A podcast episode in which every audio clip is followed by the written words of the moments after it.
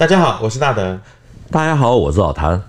我们连续三集说贵军哦，对，尤其在一九四九年十月的时候退回广西，那不到两个月就近乎团灭了。那很多网友在讨论说，为什么贵军到不了海边？那早点撤退呢，也不至于是这样。那老谭要不要来帮我们解谜一下里面的故事？一九四九年下半年啊，白崇禧他在名义上还有数十万的部队，对于去向，那个时候有人建议撤到海南，也有是到云南啊，其中还有更疯狂的建议啊，就是直接把大军开到越南去闯祸。不料呢，才短短两个月哦，贵军哪里都去不了啊。这一段历史呢，其实是以二月第四兵团陈赓啊有。大的关系，他的大迂回大包抄，先在广东打了一场阳江战役，团灭了从广州撤出来的刘安琪的第二十一兵团。之后呢，他又急扑现在的广西钦州，切断了白崇禧贵军撤到海南的通道，可以说最大的限度啊，把当时的国军啊全部都锁在国境之南。我之前访问过一位刘泽基刘伯伯，他是台中刘面包的创始人，就是我们现在应该都吃过的苹果面包。他在抗战胜利之后呢，从山东游击队第十三纵队啊，直接就被编入了国军三十二军二六六师。一九四九年五月呢，刘安琪执行青岛大撤退，过境台湾。我们之前有提过，就是他们的部队被送到海南岛，在陈赓的第四兵团发动广东战役之前。前啊，他又随着部队啊，从海南直接到广州，因缘际会啊，参加了台湾过去几乎没有人说过的广东阳江战役。那个时间点是在一九四九年的十月二十二日到二十六日。我在从青岛六月二号来的台湾，吉隆吉隆老下雨，做了不到一个礼拜，我又去了海南岛。海南岛干什么？打打共产党，打出共产党。山里边连里边很多人病死了。那时候奇怪，我没有害病。到后来到广州，北京死了，上海死了，广州解体，我们要叫去救广州，你能救吗？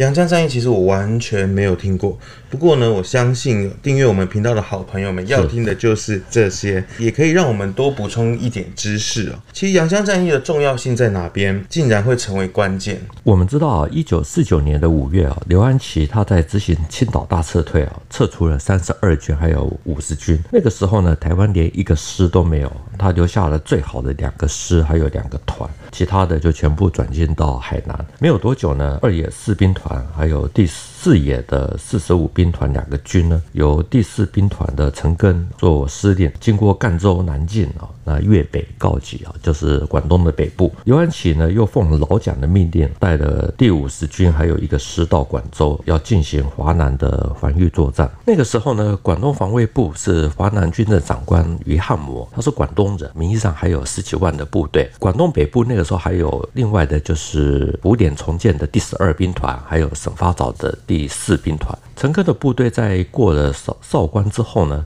广州保卫战马上就要开打。刘安琪认为广州是四战之地哦，是一个弹巢，你一打就完，撤都撤不出。守于境内呢，不与决战于境外。结果呢，还没有开打，沈发早就自行把军队撤到广西，俘虏呢也从汕头起运到金门、马祖。那时候还没有开打，保卫广州的左右两个兵团都走了，对，感觉不像是要准备好要对敌的一个状态。刘安琪呢，他在中研院进士所的口述历史里面有讲到这一段啊，他说，如果那个时候三个兵团大家一起合力的话，虽然改变不了局势啊，至少可能还可以挡个半年。结果呢，现在都走了，那他们在掩护所有的机关撤到重庆之后，也奉命撤退，朝雷州半岛走。也就是说，广州没有什么打，就就就被拿掉了。对，那陈赓呢是共军的名将，和粟裕齐名，所以就这样轻易的进入广州了。说到陈赓呢，他是二野第四兵团司令，黄埔一期啊。那个时候呢，他是奉命接受林彪的指挥，他的部队进入到广州以后呢，立刻就分兵了。就朝两路，一路是沿着西江，朝着广西的西大门梧州进军。另外呢，他知道刘安琪的二十一兵团，还有翻天的第十三兵团，还有什么等等，都朝广州的西南方的阳江、阳春的方向撤退。所以呢，陈赓就立刻指定说，由第十四军的军长李成芳率领六个师去追击啊。由于那个时候呢，双方的距离已经有一百多公里了，为了要赶快形成围歼的局势啊。所以李承欢哦，他就军队分为左、中、右三路，用日行差不多七十五公里的速度，朝阳江的方面立刻的推进。一九四九年十月二十二日，右路军攻入了阳春县县城，然后很快的国军要西退之路就被截断。之后呢，左路军、右路军也陆续赶过来，所以就从二十五日起，把国军三面包围在阳江的平干峪啊，还有白沙峪啊这些地方，使得刘安琪的部队呢面临说三面被包围，只有南面向海。这让我想起来，老谭上一集有引述那个桂系名将李品仙的说法。对，大军浩浩荡荡这么多人，如果全部跑到海边的话，其实能有多少人出来是不太乐观的。广东的阳江啊，它虽然靠海，可是并不是大港，而且它的附近有很多的淤地。到了十月二十六日开始呢，二野呢就从三面开始向国军展开总攻，进行分割。由广州撤出的刘安琪的第二十一兵团，还有另外就是第三十九军多数被歼，有二点七万人就被围。之前老谭有聊过虎口事件，是那时候曾经提到说这个时任陆军总司令刘安琪，那刘安琪他是怎么逃出来的？他在禁史所的口述历史里面有说，那个时候虽然击毙了四五千名的解放军啊，可是仍然无济于事。海军那个时候派了两艘船来接应，他的参谋还有司机都被打死了，司令部只剩下几个人啊，他几乎被俘，因为到处都是乱军哦，所以他很幸运的后来搭到了一艘小船。至于我访问的刘泽基刘伯伯，他说那个时候他是机枪手打第一线，非常的危险。后来因为部队被打散了，啊结果。遇到了刘安琪，好，他说报告司令官，刘安琪不敢承认，他说我在青岛是你的学生，我来帮你找船。到后来广州失败，我那个时候大家打第一线，指导员不能不能不能光脑走，对不对？我明明看到对面这个枪瞄瞄准我了，我向前冲，那个子弹就就差一点点，弹道差一点点啊，你想好危险啊！就是不信耶稣，爱救了我，我就是谁？我就找了刘安琪，刘安琪一个人带着火一下枪，哎呦，刘安琪，我叫司令官，他不敢不敢承认呢。我说我是你的学生，在青岛山这庄讲话也是这，我给你找个小船呢。广州没有什么打，对，但是他们在阳江这边应该有一场遭遇战。是刘安琪的部队至少还抵抗了三四天。那刘贝贝也说了，他碰到了刘安琪在战场上，那还帮他找船，等于说是他的救命恩人，这是真的吗？对这段我没办法证实哈，因为很多的将领回忆录哈，对这些会比较轻描淡写一点。不过呢，我们这集会提到一位将领，就是贵军的徐启明，他却说的很详细啊。总之呢，刘安琪他他说他他们到最后剩下不到十个人，他几乎被俘，是他生平最狼狈的一次，所以也是有可能的。那至于说这个时候的山东兵呢，为什么在广东这么的能打？最主要就是因为他们不是。本地人语言不通，当然就只能跟着部队走。那另外一个还有一个很重要的因素啊，就是刘安琪说，因为很多都是父子兵，甚至于是兄弟兵，所以遇到了危险啊，会会互相的协助，冒死救难。在一九四九年的下半年，感觉就像是这些将领们再有办法，其实似乎都是这样。包括恒宝战役啊、广广州战役、阳江战役，几乎都串联在一起，结果也是一样。那也有网友说，贵军那个时候应该早点退到海南，对，甚至是越南。难道白崇禧或桂系将领他们都没有想过吗？桂系将领徐启明那个时候是第十兵团的司令，他在桂系被灭之后呢，他一开始没有来到台湾，而是去香港定居。在他的口述历史里面提到了桂军最后的何去何从，十分的精彩啊。他说，在一九四九年八月初，白崇禧在衡阳召开军事会议，讨论目前还有第二步、第三步之后的整个的计划。而他在会议中呢，是主张说。几十万的大军呢，直接开到越南去引起乱子，这样子美国才会注意。这个想法听起来很疯狂，可是或许在那个年代是会有收到奇效的。这一段的背景呢，我们还是要稍微回顾到八月初的青树坪战役。在开打之前呢，白崇禧在湖南召开了军事会议，他告诉大家说，蒋介石呢要桂军退回广西，至于中央政府呢要去守四川，不得已的时候可以退到云南。那李宗仁呢要他们。直接退往广东，不得已的时候退到海南岛。那徐启明说，小诸葛以前面对问题的时候，采取任何的决策都可以很快的、迅速的去决定。最有利的意见。可是这个时候呢，他发现到白崇禧非常的彷徨，不知道有那种怎么做下决定的那种感觉。最后呢，徐启明在发言的时候，他讲现在要扭转局势哦，似乎是不可能的。那我们得研究怎么样子可以生存下去。要守广西、守四川都不可能，抗战可以，现在不行，因为现在是对内性质整个完全的不同。所以徐启明这才要建议说要把这个部队拉到越南去。对，他认为啊。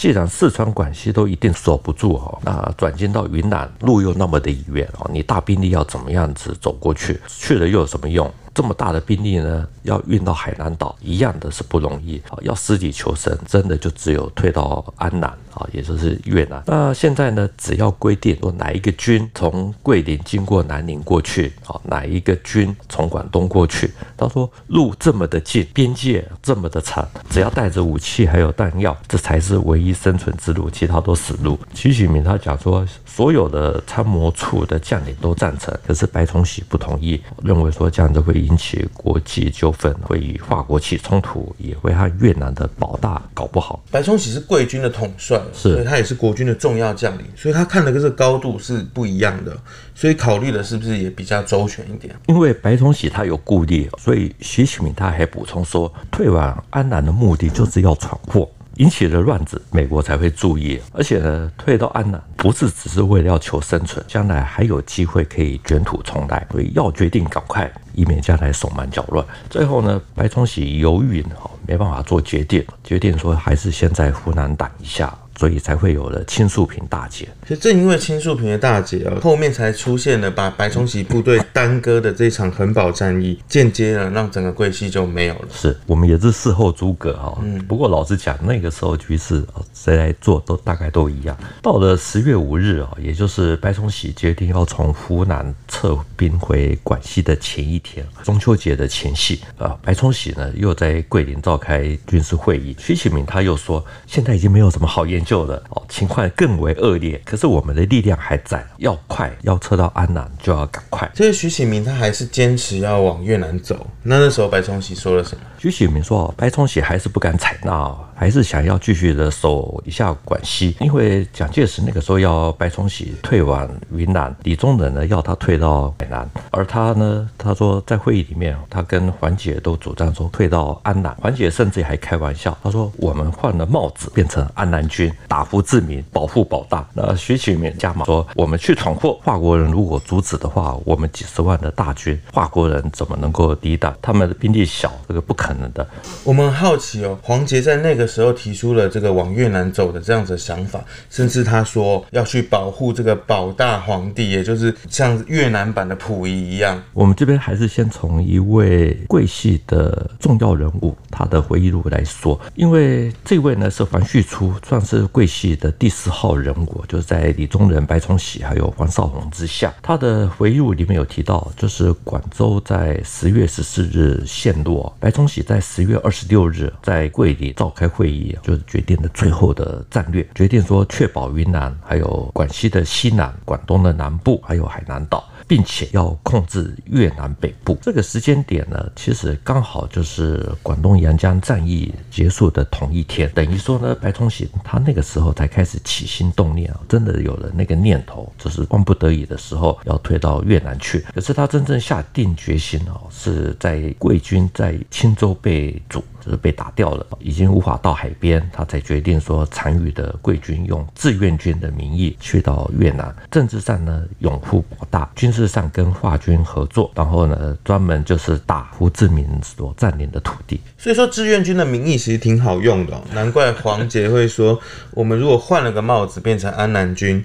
那打胡志明，保护保大。保大呢，其实他是越南最后一个王朝，就是阮朝的末代君主啊，跟溥仪一样，也是一个悲剧性的人物。他在二战的末期啊，在日本的支持下呢，利用机会脱离了法国的保护，在一九四五年的三月呢，宣告说越南哦。加入了以日本为首的大东亚共荣圈。保大的越南帝国呢，除了没有获得当时的国民政府的承认，境内呢还有胡志明所领导的越南独立同盟会，等于说是反制。所以在二战接近末期啊，这是一结束，保大就在八月三十日退位啊，结束了他的越南帝国。后来呢，法国企图要恢复他的殖民统治啊，所以跟胡志明爆发了法越战争。那法国人就想要把保大找出来，重新搞一个傀儡政权。保大在一九四九年的四月呢，离开了香港，就是回到了越南的南部，建立了越南国，跟北越对峙。总之呢，我们换了帽子，变成安南军。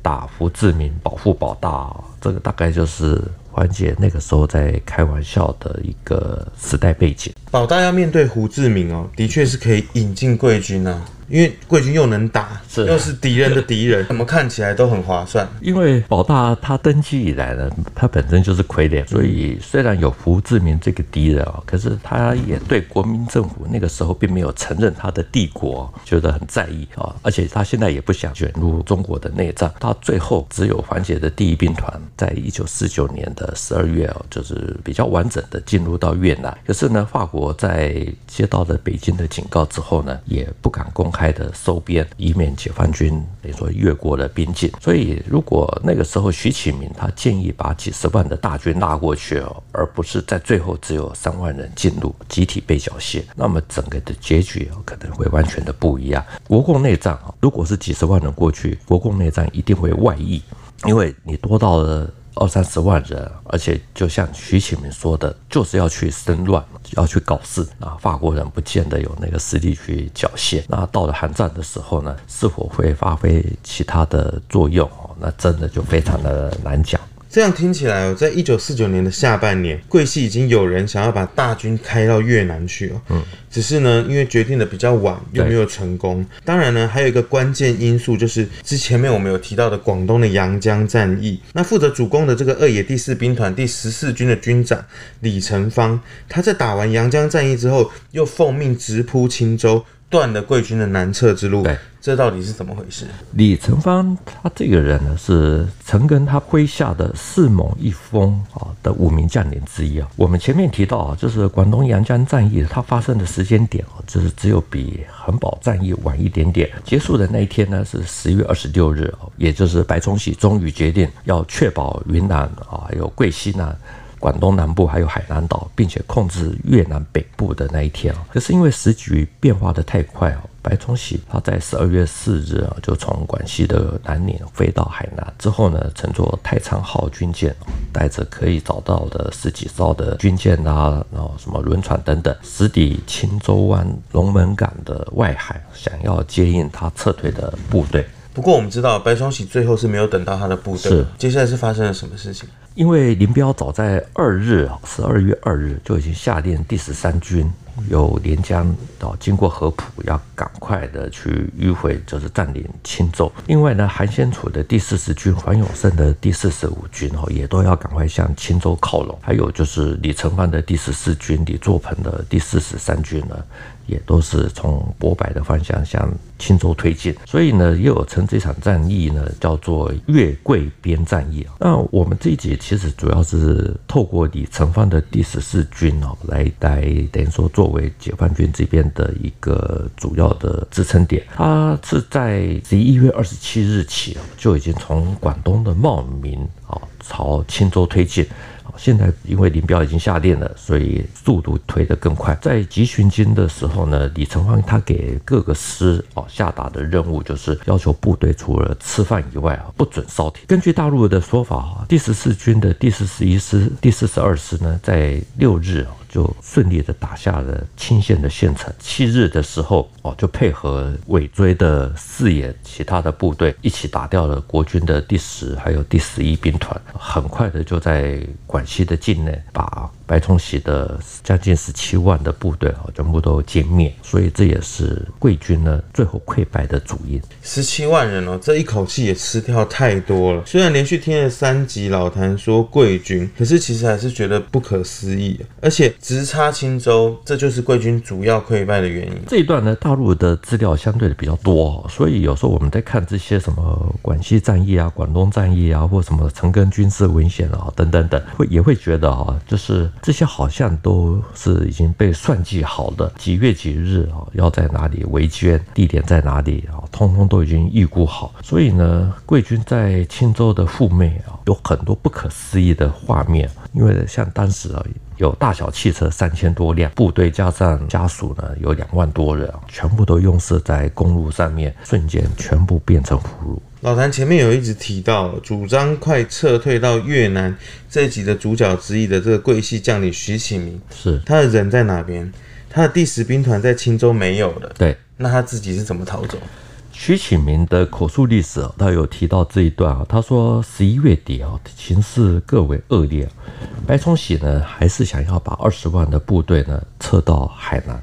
要各个兵团呢退往当时还是属于广东的青州、连州，能运多少算多少。徐启明说，他们那个时候从桂林失守后就开始撤到南宁，现在又要放弃南宁，准备朝青州前进。他说大势已去啊，他自己也束手无策，部队呢只能继续的朝青州前进。到达一个叫做小董，靠近青州的一个地方。他接到了张干第三兵团垮掉的消息啊，这个时候呢，领标的四野啊，四十六军的先头部队啊，也到了小董。白崇禧呢，判断说已经没有希望到海南，就派机空投的一个通信带，哦，通知说他们赶快要转往龙州。结果追兵赶上来，前面又有解放军的部队哦，我们估计是二野李成藩他的部队。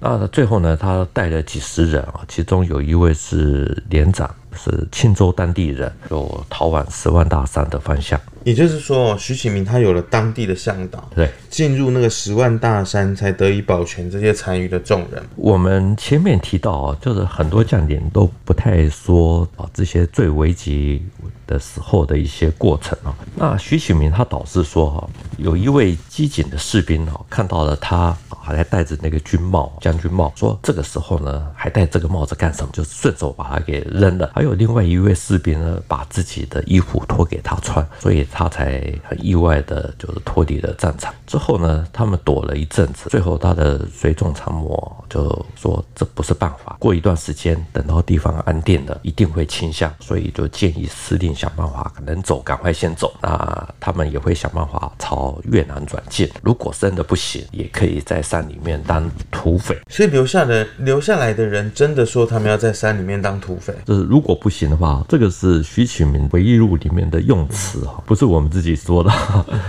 总之呢，徐启明后来他辗转逃到了香港哦，改学中医哦，后来还来台湾行医。那广西、广东那个时候像这样子的游击队，其实也还蛮多的哦，所以之后又有所谓的大剿匪啊。所以小诸葛白崇禧他到了最后，其实还是有部队撤退到了越南。对，那我们这样子回想起来，如果他早点采用的话，历史是不是又要改写了？徐启明或许也就不用这样子在大山里面东躲西藏。是，有一位白崇禧，他的得力亲信。是陆学凡少将，他在青州一带被俘啊。他说他那个时候呢，看到白崇禧上飞机，四架飞机载着两百多人飞走了。那他被白崇禧指定留下来，就是要把剩下的部队啊、家属等等，就是带到龙门港去。他在一九六六年听到白崇禧过世，人在农场改造的他。还难过了好几个月之久，所以就知道说他们的关系是非常的、非常的不同。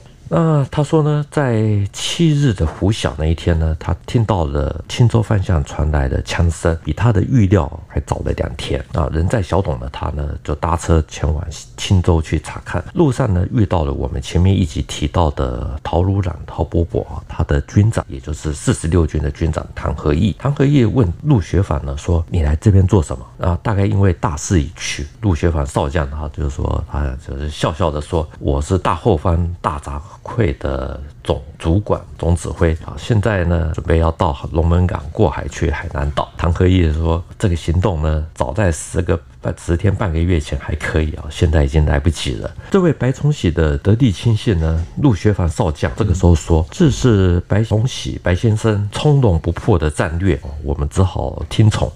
之后呢，四十六军的军长唐和义就问说：“那我们该怎么走？”陆少将说：“唯一的出路就是朝龙州进入越南。总之呢，这就是之后有数万人进入十万大山的开始。老谭这几集哦，从围绕着白崇禧贵军，这集是说贵军被截断了南撤之路，主要是二野第四兵团第十四军哦，抢在贵军之前夺下了青州。对，而贵军之所以全军覆没，又和没有及早撤退到越南有关系。对，所以说哦。这个白先生从容不迫的战略，其实多少也有反映出来说，他底下将领们他的一种无奈感。是，那也可以让我们大概知道说，白崇禧在最后的这个关头，他里面心中的一些彷徨跟一些忧郁。对对对。那今天的故事呢，我们就说到这边。谈兵读武，新闻与历史的汇流处，军事是故事的主战场，只取一瓢饮。结合军事、历史跟人文的节目，喜欢的话赶紧订阅我们的频道。如果有些建议呢，也欢迎在底下留言。谢谢大家，我们下次见，拜拜，拜拜。